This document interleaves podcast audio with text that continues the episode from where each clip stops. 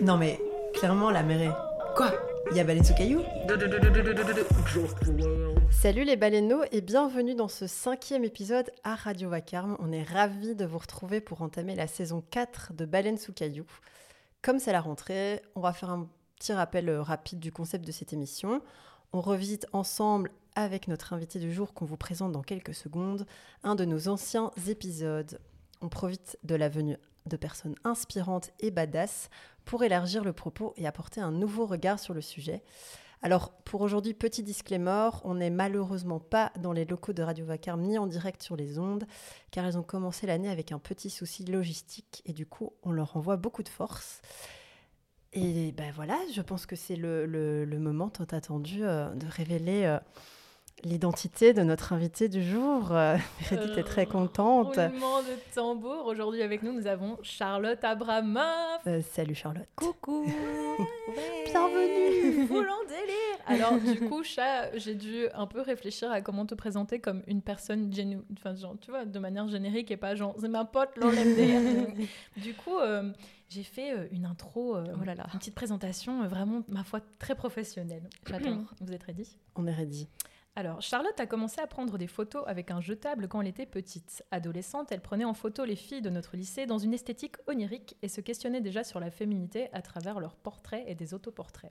D'ailleurs, pour préparer cet épisode, j'ai été fouillée dans les fins fonds des internets et j'ai retrouvé quelques pétites que je ne montrerai à personne, sauf tous les gens présents ici. Mais si c'est ça- sur internet, ça fait peur. Mais oui, mais par contre, il va falloir que tu. Je, on se Ah, le montre après. ok. Alors, alors, Charlotte, en plus d'être une personne très drôle et créative, réussit à traduire cet humour et cette imagination dans son art. De photographe, elle passe aussi à réalisatrice. Par exemple, récemment, vous avez pu la retrouver à la réalisation du dernier clip de Suzanne, Clit is Good. Dans ses œuvres, elle joue avec les couleurs, les formes, l'absurdité, les décors et signe ses œuvres avec une patte bien à elle, mais jamais lassante. Oh, trop bien. C'est beau. Bravo. Mary. Est-ce que vous voulez voir ce que j'ai retrouvé Mais j'ai très peur. Je suis. Alors, J'ai des Attention, petits doutes. réaction Ça, c'est un autoportrait. Genre vraiment, tu vois que tu remets en question c'est quoi la féminité en Non. fait? Oh non, je sais ce que. Oh non vraiment- Mais c'est pas sur. un- Oh non Mais c'est parce que. Je... Ok, je vais pas en dire plus. Non, ne donne pas plus d'infos. Alors, mais par contre, j'en ai retrouvé un autre où vraiment là, tu, tu te poses des questions et tu as été un peu littéraire Non. et tout. Et on sentait que tu allais écrire un livre plus tard dans la vie. Je savais que c'était celui-là. Mais donc les gens ne le verront pas. Non. Bon, c'est vraiment, c'est genre j'ai non, non. 13 ans et je mets beaucoup de, de liner et je fais, enfin bref, je fais genre, ah les complexes, tout le monde en a, bref. Mais tu vois, mais à c'est- 13 ans, c'est. Ouais, j'avoue. Tôt. Je, dis, je crois que je disais même que genre Miranda Kerr, elle avait des complexes. et Oui, tout. oui, oui, oui. Non, ce te- non, franchement, objectivement, je veux dire, ce texte pour une ado, il est bien, tu vois. Bah, écoute, Genre, merci. surtout une ado de genre euh, 2008, quoi. Tout ça parce que j'étais juste toute petite et que genre j'étais complexée par être toute petite. Voilà. Oh. Et maintenant je m'en bats les couilles. voilà. Bah, moi, j'avais le contraire, j'étais complexée parce que j'étais trop grande. Purée, on aurait fait Ouais. la paire à l'école. Ah, je Mais maintenant, je vais bien. Je Bah. vois tout euh, au concert. Ah bah c'est moi cool. pas, tu vois. Mais du coup, vous devriez aller à des concerts ensemble. Et comme ça je vais sur tes épaules. Avec plaisir. Bah, du coup, tu, par- tu parles de, de complexe. Transition incroyable pour vous euh, présenter le, le thème qu'on va revisiter aujourd'hui, qui est le self-love. Grand, grand sujet. Euh, on s'est dit que tu étais l'invitée parfaite pour parler de ça, parce que c'est vraiment au centre de notre travail, en fait, je pense. Oui. Si je ne m'abuse. Aussi, c'est vrai. Non, tu n'as rien compris. Non, ah Et du coup, on se demandait, euh, comme première question, euh, est-ce que tu peux nous, nous dire pour toi, c'est quoi le self-love? Comment ça, ça se traduit pour toi? Euh, alors pour moi, bon, j'ai pas forcément réfléchi à la question, donc c'est assez spontané, mais je dirais que c'est que, que, que, en tout cas, soi ou le rapport physique à soi ne soit pas un obstacle euh, dans ce que tu entreprends ou accomplis.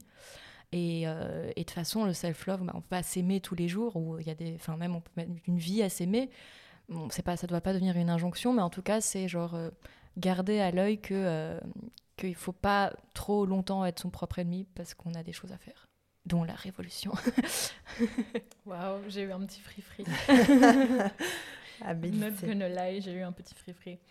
Euh, en quoi est-ce que tu trouves, objectivement, genre vraiment de manière photographique ou de manière générale, euh, est-ce que tu trouves que ton regard sur le corps et la féminité a changé depuis tes débuts en photo et maintenant?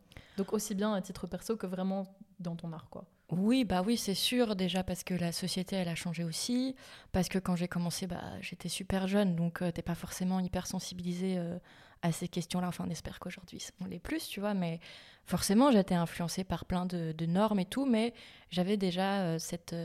Enfin, j'avais déjà capté que, en tout cas, être une photographe femme qui photographie d'autres femmes, ça pouvait être différent, et que euh, ce que je constatais dans les photos que je voyais, c'était toujours ce truc de, désir, de séduction, de la meuf qui doit être belle, bonne, euh, dans des positions, nanani, nanana.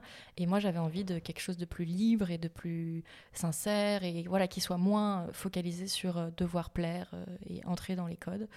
Et, et, du coup, oui, ça a changé quand même avec le temps parce que je me suis plus ouverte, parce que j'ai rencontré des gens. Mais je pense que de base, voilà, j'avais déjà un peu ce postulat de de bon enfin tu vois les, complexes euh, le rapport au corps la grossophobie tout ça j'en avais déjà quand même un peu conscience. Et, euh, et voilà j'avais compris que la représentation bah ça pouvait amener vers autre chose. Mais voilà tu vois j'étais jeune donc euh, mais j'avais déjà un peu la puce à l'oreille Ouais, mais en tout cas, en repensant aux photos que tu prenais genre, bah, quand, quand, on avait quoi, 15, 16 ans Oui. Je sais plus. Mais euh, c'est comme si tu abordais déjà le film gaze alors que c'était pas un sujet dont on parlait spécialement, mais que maintenant, tu as toujours le female gaze, mais il est peut-être un peu plus politisé. quoi. Ah oui, oui, ça c'est sûr. Bah, parce qu'en vrai, les filles que je prenais en photo à l'époque, elles étaient quand même euh, super normées, super jolies, mais c'était plus dans la manière dont j'allais les prendre en photo que, que j'avais envie d'avoir quelque chose de différent. Euh, et aujourd'hui, bien sûr que, bah, tu vois, quand on avait 15-16 ans, je savais pas ce que c'était le féminisme, hein, clairement. Enfin, tu vois, j'avais pas compris que l'intime est politique. Enfin, pour moi, la politique, c'était juste les vieux monsieur qui parlent à la télé et on comprend rien. Donc, euh, forcément, c'est, ça a évolué. Et tant mieux, parce que voilà, c'est un peu ça maintenant, ma... ce que j'essaye de faire, c'est voilà, euh, découvrir, comprendre des choses, ensuite les digérer, les analyser, et puis en faire des, des images. Donc il y a toujours un petit décalage en fait entre ce que, ce que je vis, ce que j'apprends, ce que je comprends et ce que je fais. Euh, donc parfois mon discours même il précède euh, mes photos. Mais oui, en effet, ça a évolué. On a euh, un rituel du coup pendant, pendant cette émission, c'est de, de, passer un extrait de cet épisode de l'ancien temps que nous avons fait, que je vais te passer maintenant, qu'on va écouter ensemble et on va, je vais te poser une question après où tu réagis comme tu veux à ce que tu as entendu. Et là, j'aimerais bien faire un petit, euh, une petite parenthèse sur euh, le mouvement euh, body positive. Et donc, dans ces, ces, aspects un peu plus négatifs, qui partaient d'un bon sentiment, en fait, c'est ce fameux hashtag body positive. parce qu'en préparant le podcast, j'ai un peu cherché. c'est con, mais des, articles sur le self-love. Mm-hmm. Et je suis tombée sur des articles sur le body positive, justement. Et c'était intéressant, en fait, de lire que euh, un peu l'histoire de ce, de ce mouvement-là, parce qu'en en fait aujourd'hui ça a été euh, réduit à un hashtag, alors qu'en fait à la base c'était un mouvement politique. Et de visibilité aussi. Voilà, exactement. Pour les personnes qui ne sont pas montrées dans les médias. Exactement. Ouais. Et là il, mar il, marquait, il marquait dans l'article que c'était carrément les personnes grosses et racisées. Oui. Ça a été créé aux USA par justement des femmes qui se disent grosses et racisées et euh, en fait qui en avaient marre de ne pas être représentées dans les médias et de ne pas en fait exister dans l'espace public. Aujourd'hui, le, truc qui est un peu dommage avec ça, c'est que bah, ça a été récupéré par évidemment le marketing de, ce, de cette espèce d'image euh, obsessionnelle euh, du body positive. Euh, comme tu disais, voilà, euh, bah, moi si j'aime pas mes vergitures, j'aime pas mes vergitures et je trouve ça moche. Et euh, voilà, j'ai le droit de le dire aussi et pas être là. Les vergitures, c'est magnifique. Les bourrelets, c'est beau. voilà, les, la peau sur les os, c'est beau aussi. Enfin voilà, c'est devenu limite un, un, argument de vente et du coup, ça a complètement, comment dire, vidé le sens d'un discours qui était à la base engagé une autre récupération qui a été faite, euh, merci Meredith pour le mot que je viens de chercher pendant 10 minutes, euh, de ce hashtag, et qui est, ou de ce hashtag, de ce mouvement politique plutôt, euh, c'est le fait qu'il a été récupéré par des personnes dont le corps est dans la norme. Et que du coup, les gens qui ont, qui ont créé ce mouvement se sont de nouveau plus retrouvés là-dedans. Et, et, du coup, j'ai lu qu'elles avaient créé le mouvement FAT positive, justement, avec ce, avec ce mouvement-là, elles ont pu de nouveau se retrouver euh, en communauté, entre guillemets, et euh, retrouver un semblant de visibilité à travers ça, euh, sans, sans, être noyées dans des corps qui sont en fait normés, qui sont pas justement différents de ce qu'on voit d'habitude, et comme le veut la, société aujourd'hui, quoi. Et donc, je peux, enfin, je sais pas, j'ai trouvé ça super intéressant. Mais ce que tu dis aussi par rapport au fait que le mouvement body positive est totalement sorti de son contexte initial et, euh, et au final euh, assez capitaliste, au final, Mm. tu vois. parce Mais que- oui, il le disait, c'est totalement capitaliste. Et D'où le côté marketing. euh. Et ouais, donc il y a ça, y a, du coup, on, on te fait du, du marketing pour ton well-being en mode genre, euh, tu sais, je veux dire, moi-même en tant que meuf qui se maquille pas, genre, euh, l'industrie cosmétique essaye quand même de me vendre des trucs, tu vois. Bah oui.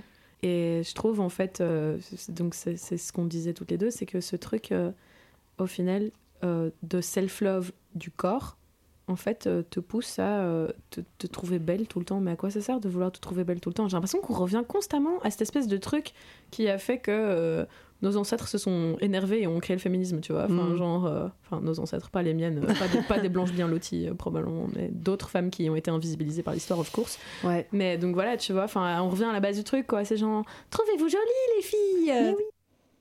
Mhm. Grande tirade, moi aussi, que j'ai faite il y, a- il y a- il y a deux ans, je crois. Et, Bah ouais, euh, t'étais pré- précurseuse. Oh, waouh Je sais Bah pas si t'as ouais. une réaction par rapport à, à ça. Bah, c'est intéressant parce que, euh, parce que, par exemple, je, je revoyais mon clip des passantes que j'ai fait genre en 2018 et je me disais, c'est fou parce que le regarder aujourd'hui, limite, ça paraît euh, soit désuet, soit marketing en fait. Enfin, c'est très bizarre, mais en fait, il y a à la fois quelque chose de positif parce que bah, c'est rentré un peu dans le mainstream et donc, euh, tu vois, c'est devenu plus visible, plus accessible, etc. Et à la fois, comme tu dis, c'est dépossédé de certaines choses. Euh, après, euh, le body positive, je pense qu'en effet, il faut pas oublier d'où il vient, ça c'est hyper important. Et que ce soit utilisé pour vendre des produits, bah, évidemment, malheureusement, tout, enfin, tout est réutilisé par le capitalisme. Euh, et après, sur le fait d'être obligé de s'aimer, encore une fois, ou d'aimer, bah non, en effet, tu vois, enfin, le but, c'est pas de créer des nouvelles normes ou des nouvelles injonctions, et c'est pour ça, euh, il y a des jours où tu peux t'aimer, des jours où tu peux te détester, bah, c'est comme ça, quoi, c'est la vie. Et, et si on commence à, imagine, tu vois, on dit tu dois t'aimer, tu dois t'aimer, et la personne, elle y arrive pas, mais c'est double peine, quoi, c'est encore pire. Mm. Et, et après, bah, moi perso, je trouve que les vergetures, c'est très joli.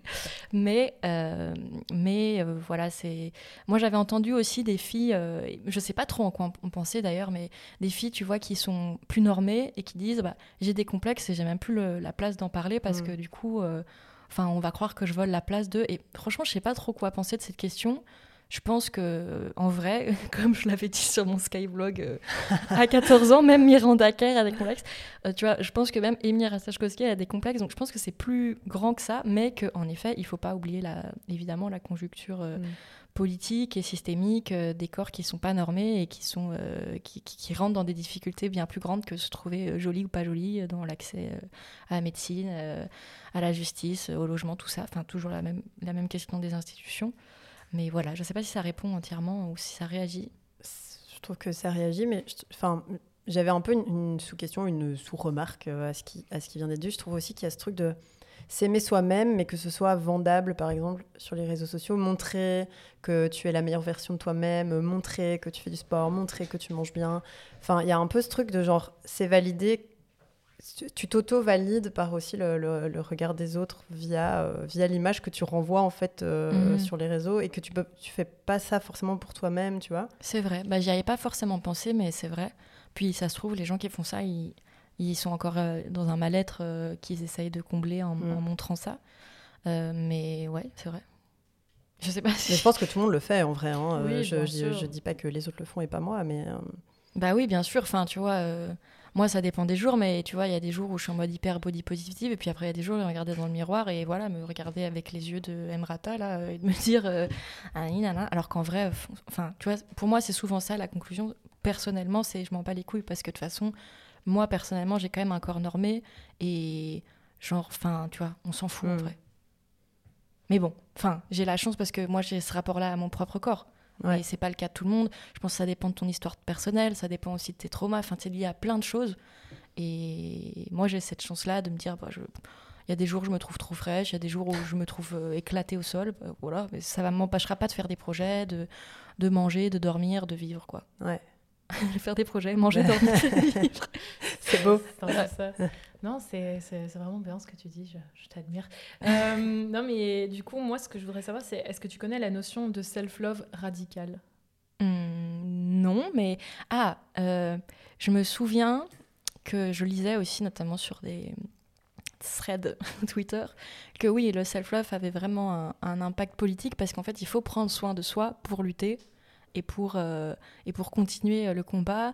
Et prendre soin de soi fait partie de ça. Euh, puisque en plus bah, les autres vont pas forcément prendre soin de toi donc euh, autant s'y atteler mais est-ce que, est que, est que j'approche de. Euh, il, y a plusieurs, il y a plusieurs notions. C'est vrai que genre, le, self-love, ça, ça, rentre plutôt dans une notion de self-care et qu'il faut prendre soin de soi, etc. Euh, machin.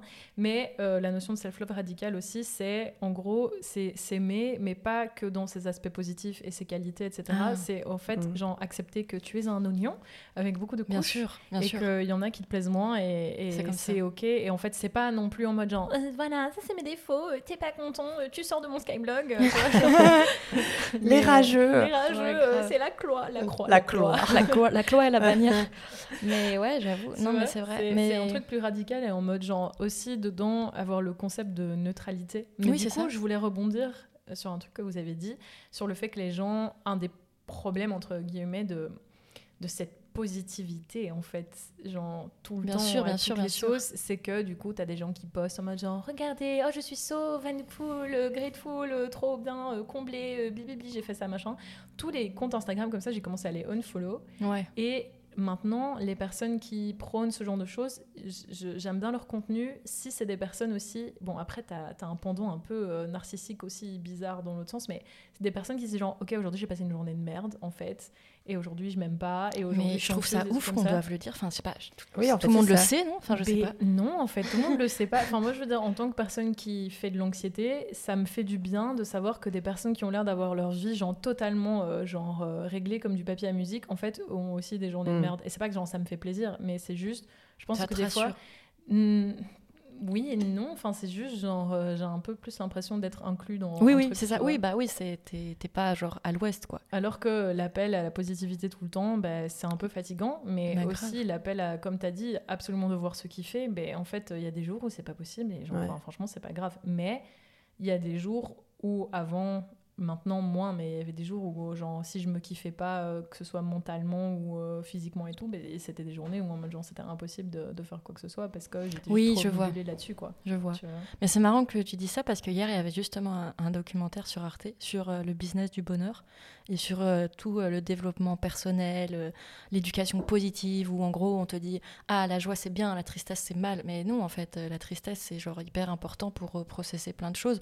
Alors, rester emprisonné dans sa tristesse, bah c'est pas le top quoi enfin voilà mais euh, je pense que rejeter constamment les émotions dites négatives la tristesse la colère et tout bah en fait ça fait partie de la vie quoi donc c'est une balance à trouver un équilibre à trouver mais euh, en effet la positivité à outrance c'est plutôt toxique et genre euh, enfin en plus je sais pas si t'es déprimé ou pire dépressif enfin ça ça doit être juste un enfer mmh.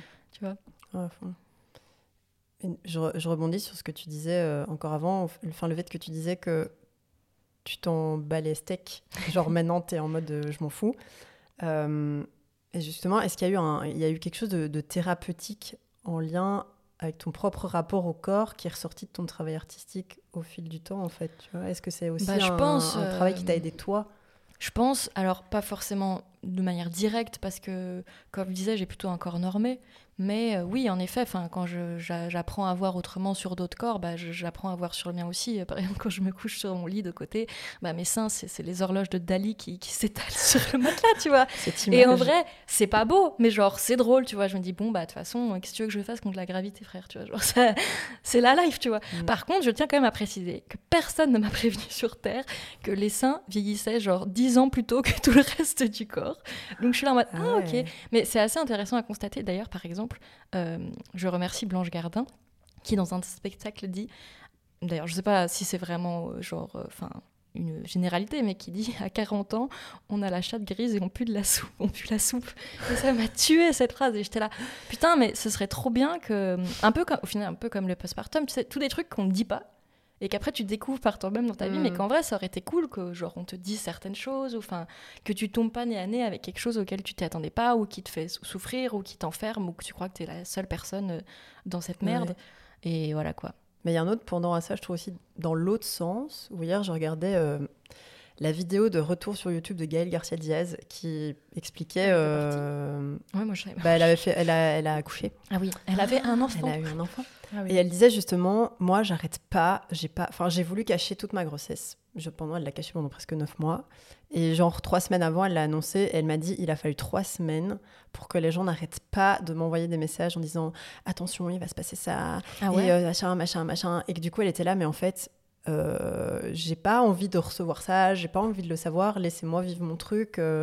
Donc, je Ah trouve ouais, que, tu vois, ça vois, dépend- dans ça l'autre dépend sens. vraiment, tu vois, euh, bon, après, elle, elle est hyper exposée et elle reçoit 40 millions de MP, Oui, mais. Je pense aussi que la grossesse, c'est quand même un truc tellement euh, extraordinaire, euh, mais en mode genre extraordinaire, flippant aussi. Oui, oui, genre qui sort de l'ordinaire, totalement, quoi. Genre euh, que je, com- je comprends qu'elle n'ait pas voulu que les gens lui disent Et en fait, quand tu vas accoucher, pour Ouais. vrai, il va se passer ça. Parce que ma Et mère. après, le postpartum, tu vas tomber en dépression. Non, et, mais, euh, tu, vois, non, mais parce qu'il y a plein de trucs qu'on te raconte pas et tout. Moi, je veux dire, toute ma vie, ma mère elle me racontait alors l'histoire du, du jour où t'es née, tu sais, la version mignonne. Et un jour, elle m'a fait tu, veux la vérité Et j'étais.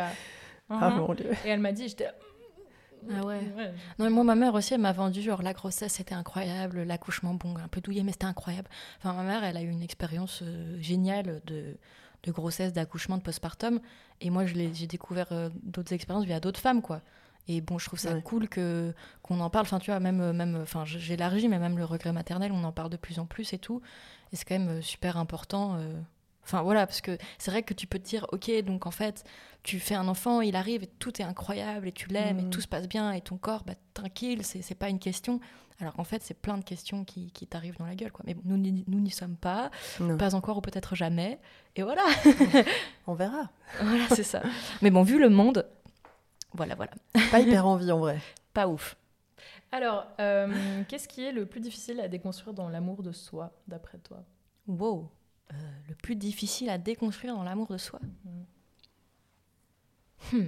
Bah, je vais parler pour moi, je pense, mais, mais bon, c'est un cas très particulier, mais moi, je pense que me concernant, c'est le syndrome de l'imposteur.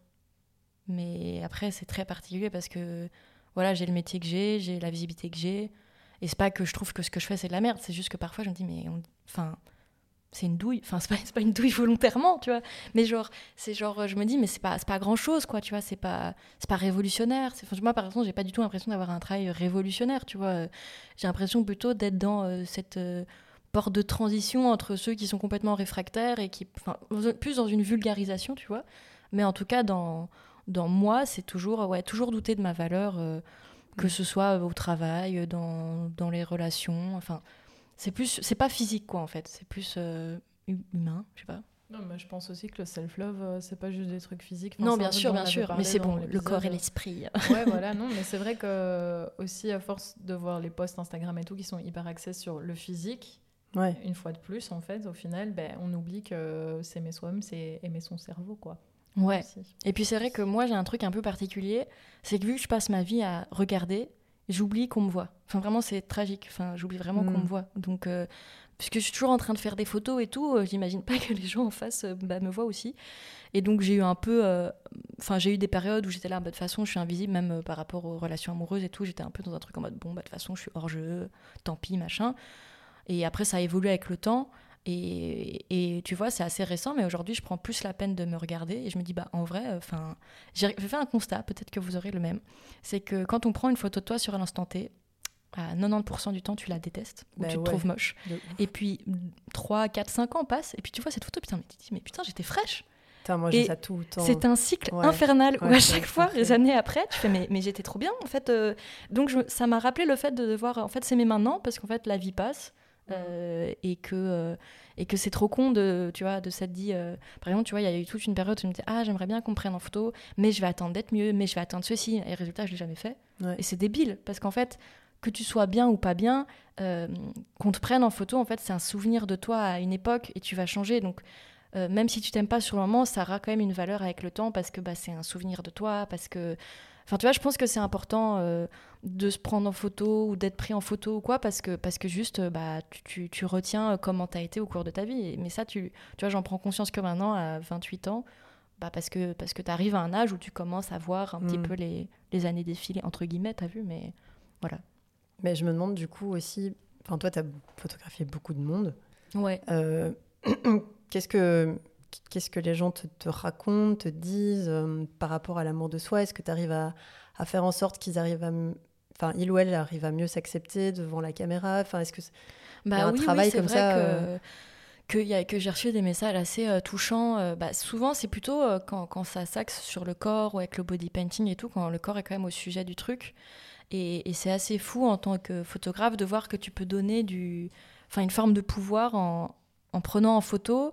Et au-delà de se dire, bah, on a passé un bon moment et il y a des belles images et ce qu'on raconte est important, bah, la personne qui est prise en photo, elle aussi, ça lui a fait quelque chose, euh, Mhm. tu vois, d'important. Et, et, et juste de révéler aux gens qui sont beaux, c'est cool, tu vois. Parce qu'en vrai, moi, Ouais. moi, je trouve que tout le monde est beau, tu vois. Enfin, quand, quand les gens, ils- quand il y avait le masque, j'étais déprimée parce que je pouvais plus voir la tête des gens. Et quand il n'y a plus le masque, vraiment, dans la rue, j'étais là, waouh, waouh, Ouais, j'avais envie de dire tout le monde, vous êtes trop beau.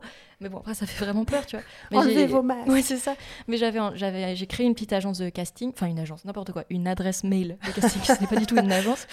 Et, et, et j'invite tout le monde à m'envoyer des photos. Et vraiment, j'ai un trombinoscope de gens qui, entre guillemets, sont genre banals ou tu vois, qui vont jamais se dire ah je pourrais être pris en photo ou ah je suis belle ou quoi, alors qu'ils ont des têtes incroyables, tu vois. Hmm. Et bon. C'est cool de se rendre compte au présent et peut-être pas de se dire à 80 ans En fait, j'étais pas mal, mais je m'aimais pas à l'époque.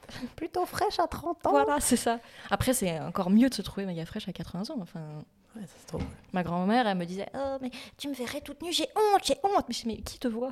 Moi-même, mais j'ai honte Ouais. quand même. Mamie Mais oui, c'est ça, quoi. Mais euh, ce que tu racontes par rapport à la photo, c'est, ça me fait penser il y a un an euh, avec euh, Aline, on a fait un, un photoshoot nu. Mais Oh. c'était la première fois de ma vie que je faisais ça parce que moi, j'ai, enfin, me voir en photo, c'est vraiment un truc laisse tomber quoi. Surtout nu. Et, euh, et on avait, enfin, genre, on était dans une, dans un gîte euh, dans les Ardennes. Non, dans la, enfin, bref, on s'en fout où on était. Mais, euh, et enfin, genre, elle avait mis un drap et tout, on avait mis de la lumière, machin. Et elle m'a dit, t'inquiète, je vais faire en sorte que tu kiffes les photos, quoi. Tu vois, j'étais là, oui, bien sûr, bonne chance. Et donc, elle a pas pris, genre, elle a, elle a plus suggéré qu'autre chose. Et Mhm. finalement, je, je me suis vue à poil sur des photos. Genre, je me sentais hyper vulnérable. J'ai bu un verre avant de le faire parce que j'étais là, je vais pas y arriver, quoi. Et au final, euh, maintenant, quand je regarde ces photos, je me dis, enfin, je suis déjà trop fière de l'avoir fait. Ouais, grave. Et, euh, et ça m'a. Je pense pas que ça m'ait aidé à mieux m'aimer. Je pense pas.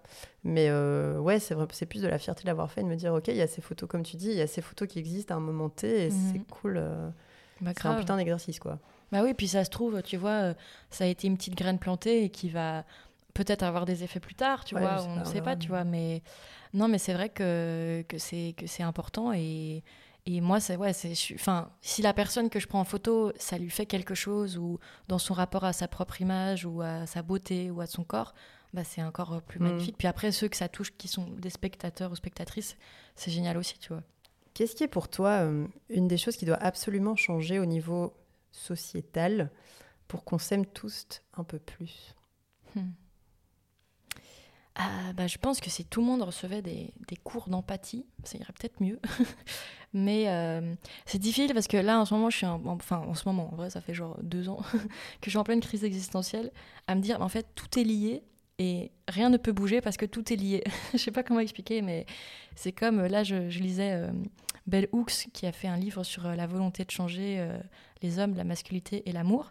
Et dans le livre, elle répète genre 8000 fois que euh, il faut abolir le patriarcat, ok, on est d'accord, lol, Oui. mais qu'il faut qu'on s'y mette tous et que tant que le patriarcat est- n'est pas aboli, on ne pourra pas être heureux. Et parfois, je suis là, mais en fait, il y a des gens, ils s'en battent les couilles. Donc, c'est-à-dire que, c'est-à-dire que je suis d'accord que tout doit bouger, mais du coup, tu as parfois un peu un sentiment de d'immobilisme Mm. ou d'impasse ou d'impuissance.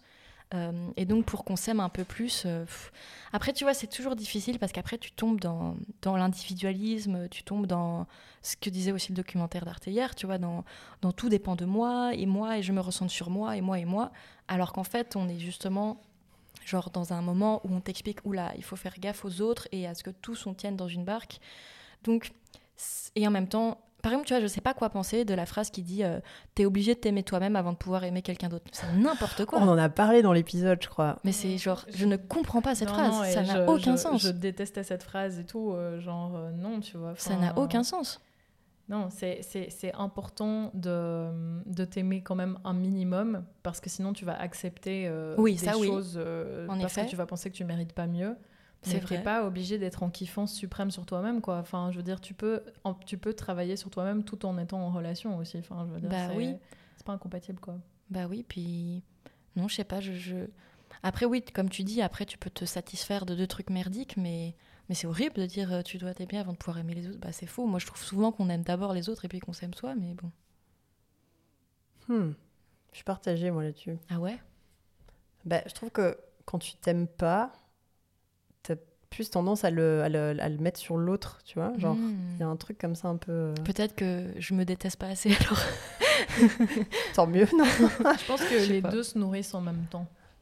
Bah Hmm. oui, non, c'est vrai, mais, euh, mais après, tu vois, par exemple, euh, euh, je regardais un spectacle, je crois que le type s'appelle Daniel Sloss, mais je suis pas sûre, et il a fait un, un spectacle qui s'appelle Jigsaw, et en gros, ça part du postulat où euh, son daron lui avait expliqué la vie en mode, tu vois, la vie c'est comme un puzzle, tu commences par les coins, et tu as genre euh, la vie professionnelle, la famille, etc. Et au milieu, tu as un trou, et c'est la pièce centrale, et c'est genre la relation amoureuse, et c'est l'autre, tu vois.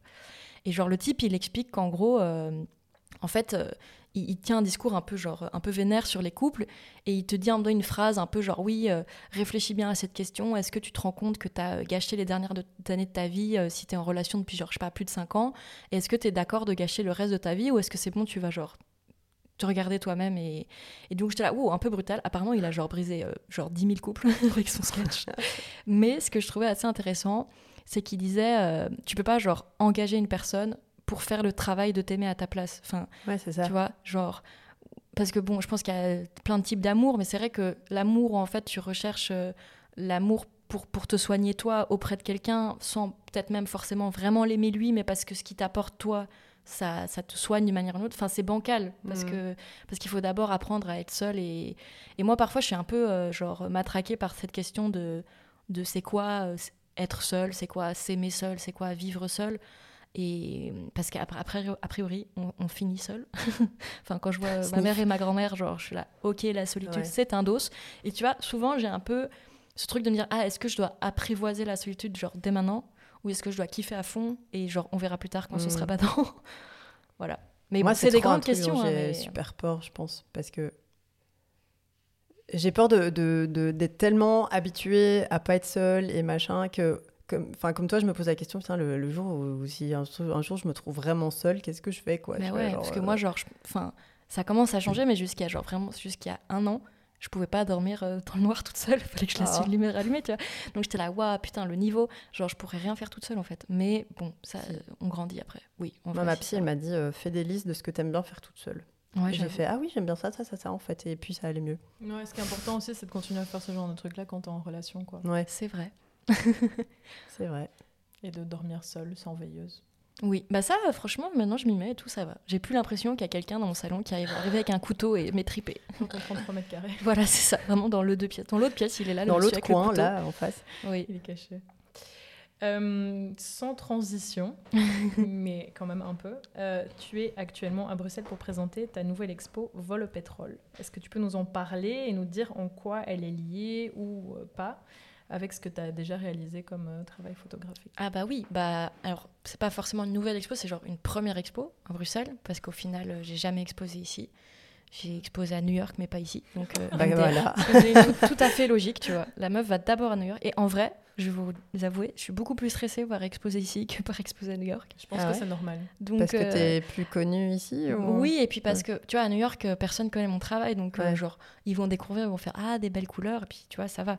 Ici, genre, les gens, ils sont là, Hum, on t'a à l'œil. Mmh, on t'attend au tournant. Voilà, c'est ça. Mais en vrai, genre, l'expo que je présente, c'est plus un corpus de tout ce que j'ai fait jusqu'à maintenant autour du corps des femmes euh, et de comment, encore une fois, euh, ce truc de complexe et d'intimité a, a petit à petit euh, ouvert la porte à des questions un petit peu plus politiques, un petit peu plus sociétales. Enfin, le fait que j'ai compris que, que c'était lié et que ça appartenait à un grand tout systémique. Mais en gros, ce que je présente, c'est jusqu'à maintenant euh, ce que j'ai fait. Et ce qui est assez chouette, c'est plus bah, de découvrir les tirages parce que, bon, euh, certes, les images, on les connaît, mais quand on passe de le petit écran Instagram à vraiment l'objet qui est là, où tu vois, j'ai vraiment travaillé les couleurs au millimètre, euh, c'est quand même une autre émotion. Enfin, j'espère, vous me direz. Et, euh, et, aussi la scénographie, et puis le fait, enfin, le fait d'avoir d'entrer dans un lieu et que tu es plongé dans ça, quoi, et que tu parcours tout ça, et que, bah, comme n'importe quelle expo, quoi, d'un coup, tu es, hors du temps et tu es dans, plongé dans le travail de quelqu'un. Donc euh, Vol Pétrole. Pourquoi j'ai choisi Vol Pétrole? Parce que c'est vrai que c'est un nom très improbable. C'était ma question d'après.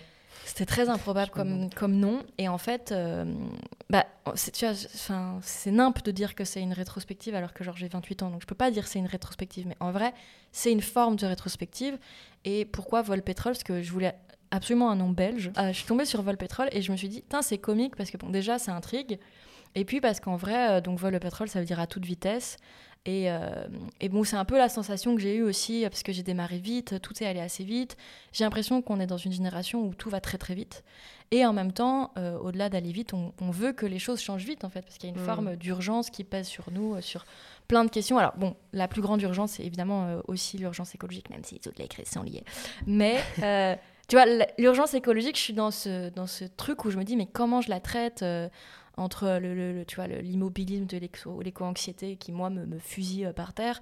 Euh, et en même temps, il faut. Tu vois, il y avait Cyril Dion qui expliquait. Désolé, je, diverge de ouf, mais il y a Cyril Dion qui expliquait qu'en fait, les artistes, ils ont une responsabilité parce que pour qu'on vise un changement, il faut qu'on l'imagine, il faut qu'on ait des images, qu'on ait des choses qui nous mènent après aux actions pour faire ces choses. J'ai compte les artistes doivent commencer à créer cet imaginaire du futur. Et donc, en ce moment, c'est des choses qui me travaillent vachement. Et, ce qui est intéressant euh, dans mon parcours à moi, c'est qu'au final, c'est les femmes qui m'ont. C'est à travers le féminisme que j'ai découvert plein d'autres luttes qui me concernaient pas forcément au début, euh, de par mon vécu personnel. Mais tu vois, euh, forcément, c'est par les femmes que je suis arrivée à l'antiracisme, aux questions queer, aux questions même de, classe sociale. Et là, par exemple, j'ai fait un, projet qui s'appelle Piqué, qui est sur des femmes apicultrices, qui était en partenariat avec Guerlain et l'UNESCO, qui ont fait une formation en gros de reconversion professionnelle pour des femmes à l'apiculture. Et c'était hyper intéressant de faire enfin tu vois d'avoir à la fois ce prisme écologique et à la fois ce prisme plus féminin féministe et, euh, et voilà quoi c'est aussi des, directions que je prends parce qu'en même temps enfin tu vois genre pareil à la télé hier il y avait un mec euh, un ingénieur qui qui est conseiller pour le haut climat et genre vraiment enfin genre on peut pas euh, ne pas penser à cette question là donc même si j'avais pas envie d'y penser ben, en fait je suis un peu obligée d'y penser donc en ce moment c'est un peu ça qui me taraude donc voilà, c'est pour ça que tout à l'heure je disais que mon discours souvent précède ce que je fais en, en image parce que, parce que bah, j'ai un, un, très long temps de digestion aussi. Ouais, tu as tout un temps de, de, réflexion et puis tu le traduis dans ton travail photographique, oui, j'imagine. C'est vrai, tout à fait. Et là, c'est l'écoféminisme. Bah, c'est pas forcément l'écoféminisme parce que parce que c'est pas forcément enfin je veux dire c'est pas une thématique que je connais hyper bien hmm. et puis parce que je pense qu'aussi il y a un truc un peu essentialisant qui est peut-être un peu chelou dans l'écoféminisme mais en tout cas, c'est juste la planète est en train de cramer. il faut qu'on trouve. Euh, et, en même temps, as, comme je disais tout à l'heure, tu as ce sentiment d'impuissance.